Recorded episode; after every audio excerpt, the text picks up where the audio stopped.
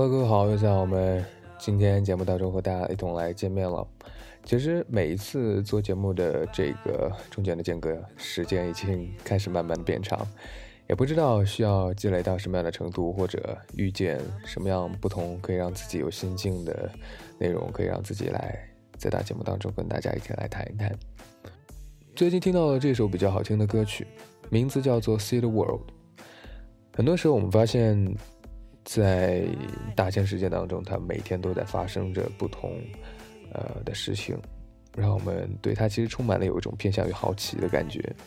所以，其实人很多时候想要去看透这个事件当中发生的所有的一些让自己引起好奇的事情去探索，但发现最终终究还是看不穿很多的事情。所以，放任自由的一种姿态变得让人们开始变得有点慵懒。变得对生活的探索失去了一点自信和信心。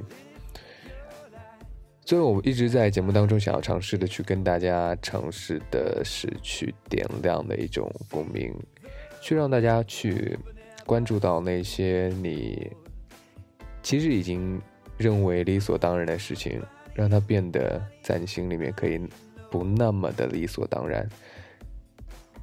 因为一份共鸣可以让你去。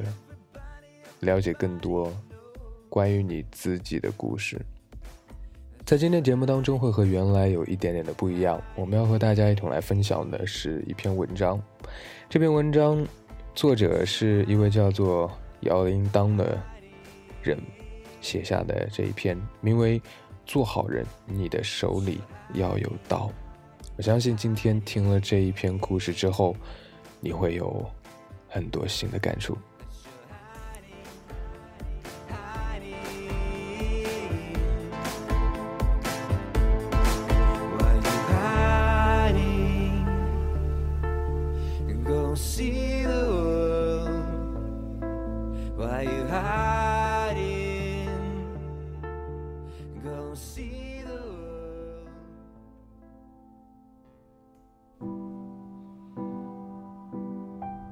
好朋友文清给我发来一则新闻，在两千零九年的一天，保安梁华在工作的网吧看见了三个偷手机的贼。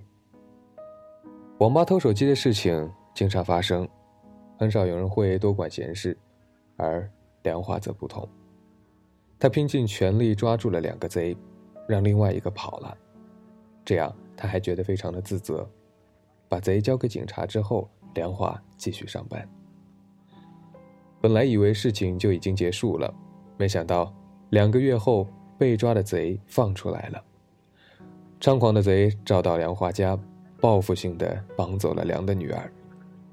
梁华年仅十五岁的女儿被殴打、被轮奸，右耳廓被刀割去了一块，耳朵被灌进了臭虫，有的虫子爬不进去，这些贼还找来了螺丝刀，往里面推。在如花的年纪里，被人轮奸，被毁容，女儿的身心受到了极大的创伤，离家出走，至今未归。之后，梁华忙于上诉，寻找女儿，对儿子疏于管教。二零一五年六月十七日下午，十八岁的儿子梁希荣涉嫌参与抢劫、敲诈勒索以及收保护费，被高步公安分局带走。被公安机关带走之前，梁希荣品学兼优，两天后就要参加中考。女儿被强奸虐待，儿子几乎前途尽毁，经历种种悲剧。记者在问梁华：“如果可以重新选择一次，你还会选择抓贼吗？”梁华回应说：“抓。”看到他这么斩钉截铁的回答，我不知道心里是什么滋味儿。我问文清。梁华回答抓贼的时候是什么样的心理？他难道就半点没有后悔和犹豫吗？因为一次路见不平，导致整个家庭都支离破碎。他说：“嗯，我也想问这个。”东野圭吾的小说《彷徨之刃》里也描述了这样的一个故事：长风是一个老实的好人，他中年丧妻，和女儿惠魔。相依为命。在一场焰火会之后，惠魔被几个未成年人掳走，强喂过量毒品之后遭轮奸死亡。长风在接到一通匿名电话之后，潜入到其中一个未成年凶手家中，无意发现了他们当时轮奸女儿惠魔致死情景的录像。长风知道，按照日本的法律，未成年人犯罪不会被重判刑，反而被管教几年就会释放，而且他们的名字不会曝光，案件也不会公开审理。跟保安良华截然相反的是。长风决定自己复仇，法律不会惩罚他们，那么就由我来惩罚。看了女儿被凌辱致死的录影带之后，失去理性的长风杀掉了第一个凶手，踏上了复仇之路。长风一边追杀凶手，一边亡命天涯。民众从新闻当中得知此事，对长风的丧女之痛十分感同身受，纷纷致电警局，要求撤销对长风的通缉令。可悲的是，警察的责任并不是维护正义，而是保护法律。在小说最后，长风的猎枪指向杀死女儿的另一个凶手。那个少年吓得瑟瑟发抖，在和警方的对峙当中，长风怒吼一声，准备扣动扳机，却被警察当场击毙。让所有人感到意外的是，他的枪里并没有子弹。也许当时他已经穷途末路，他知道杀自己女儿的凶手终将得到法律的庇护，而自己却只有死路一条。作者也在书里凄凉发问说：“到底法律保护的是凶手，还是无辜的受害者及活着的家属呢？”同样是父亲，同样是女儿被残害，长风和保安良华走上了截然相反的道路。有人说，不管是盲目做好人，还是事后以暴制暴，都没有可取之处。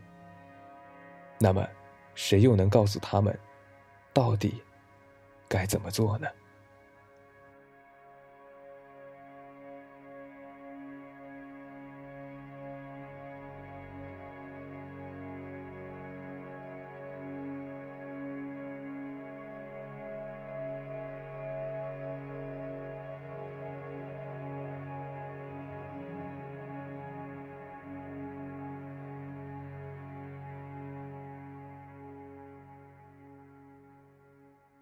近来好人没好报的例子，我们见得不少。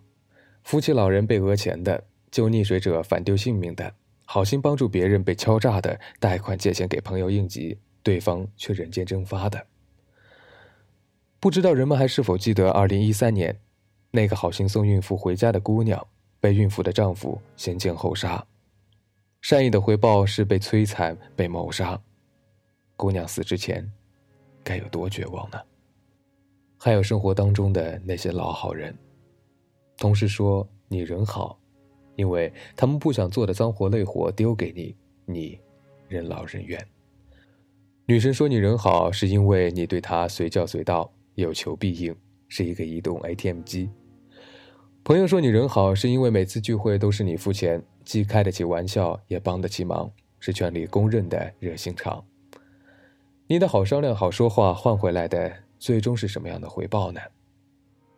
当你有急事要先走，拜托同事帮你把工作收个尾时，他们好像忘了平时称你那么多情，面露难色地说：“我今天下班之后还有其他的事儿呢。”你为了女神倾尽所有，她全部笑着照单全收。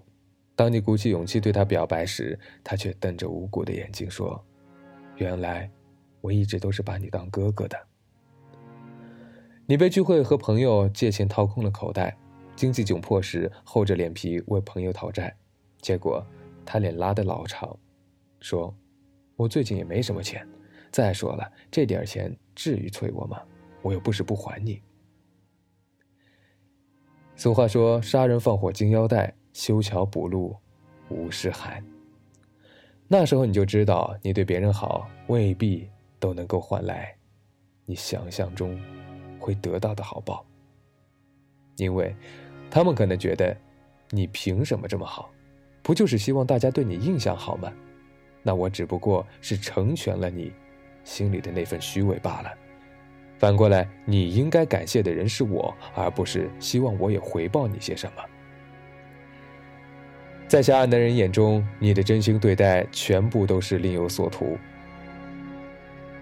这个世界上好人很多，他们凡是为别人考虑，对所有的人都很热心。老实本分的人，从不违法乱纪。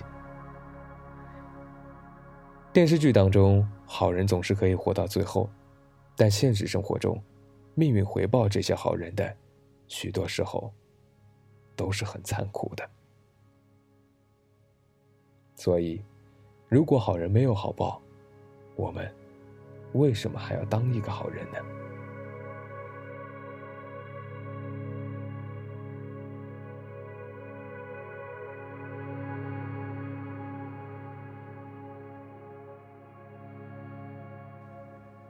在以前，通用的答案是：上帝让你做个好人，就是对你最大的奖赏。但非常讽刺的是。当你因为做好人而伤害了自己身边的亲人，那么，这种奖赏还有意义吗？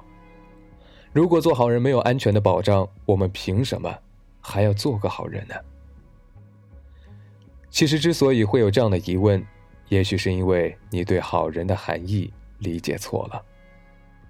很多人都觉得我对每个人都很好，我路见不平，见义勇为，心怀善意，是个好人，我就一定。会被世界好好对待，但实际上，这个世界远远没有那么公平和简单。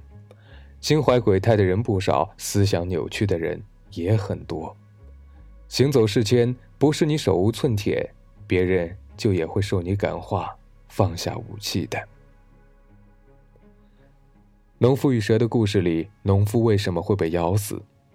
因为他太天真，一厢情愿的认为世间万物都和自己一样善良、单纯。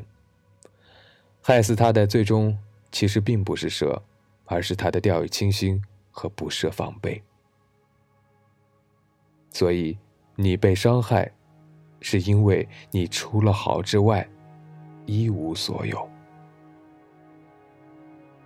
当然，说了这么多，并不是为了打击善。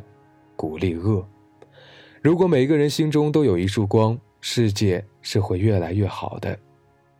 如果好人都灭绝了，充斥的都是尔虞我诈，那这个世界该有多绝望？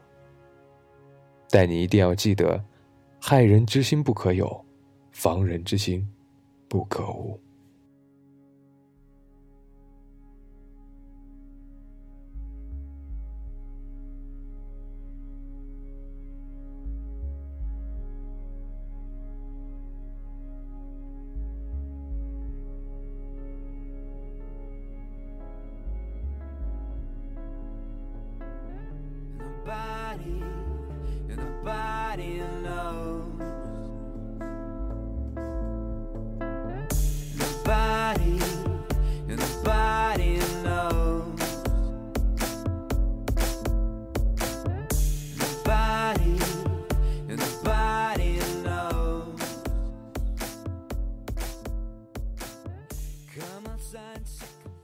嗯，就是这样的一篇文章。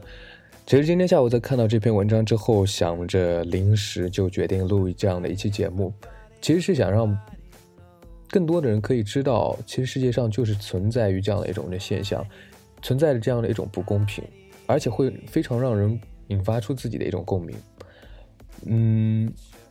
也并不是为了有什么样的一种想法，可以让大家在未来的这个生活当中一定会要有一种呃本能的反应，会跳出这样的一种思想去呃很设防备的去面对所有你遇到的人。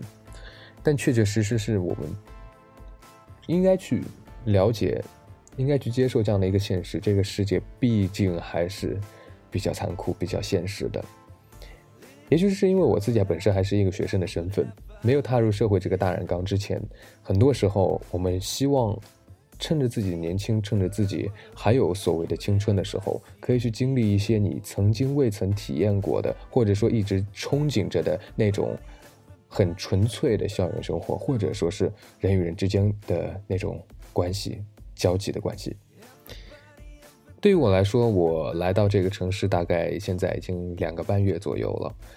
对我来说，我原来一直期待着可以在新的城市当中开始一种新的生活，去认识不同的新的人。人与人之间的关系网之间，其实就是这样的一种很神奇的感觉。互相往来之间，互相之间的这些交流和沟通，会让你去认识到，确实世界上面存在着各色各样的人，你会感受到各色各样的不同程度上的自私。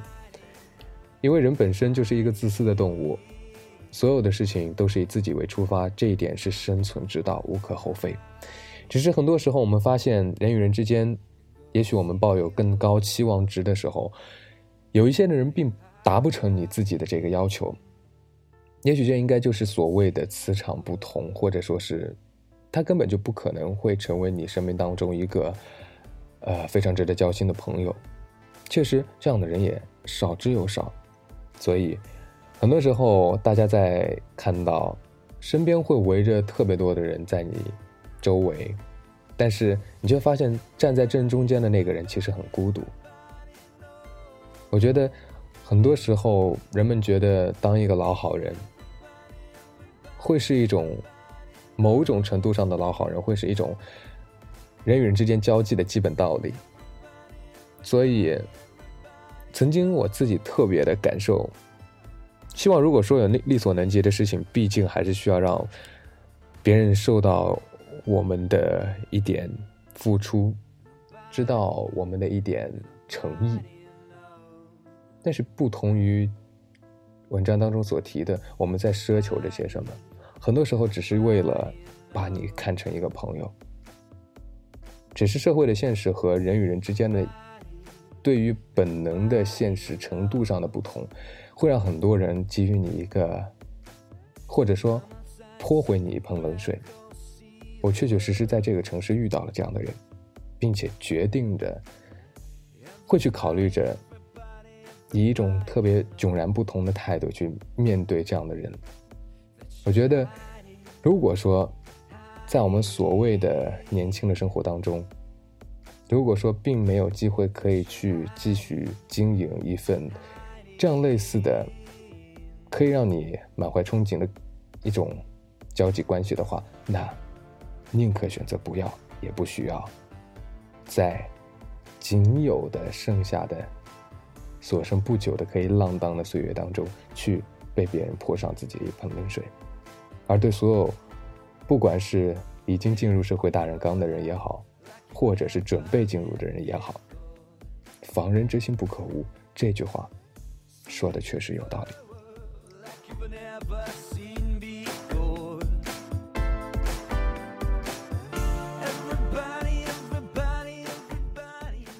前几天的时候，尝试了一下在这个平台上面去做一种直播，在节目当中，和老衲谈到了关于曾经所经历过一个非常美好的一段时间里面的一个经历，但是却让我同样想起了我曾经也度过过。有这么类似的一段长达两个月的时光，对我来说，两个月是一个很漫长的时候。很多时候，独处会让你的生活变得有一点封闭。只是好在的是，你可以发现，其实周边还是有人最终会接受这样的你，也在敦促着你可以往更好的方向去走。只是说，在这个过程当中，所让你失去的东西，可能你这一辈子都不可能再挽回得来。一段可以被称为刻骨铭心的经历，也让我们很多人有了不同的成长。所以今天节目当中跟大家一同分享的这样的一个故事和一点经历，相信是很多人步入社会之前的一堂学前班的课。对我们自己来说也是一种警示，对别人来说也是一种警示。今天节目就和大家一同分享到这里，非常仓促的一期节目。在节目之外，也可以通过新浪微博的方式来搜索关注 A R C H E R K A Y，同时也可以通过我们节目下方留下的邮箱来跟我们分享你的故事。今天节目就陪大家一同走到这边，让我们下期节目再见。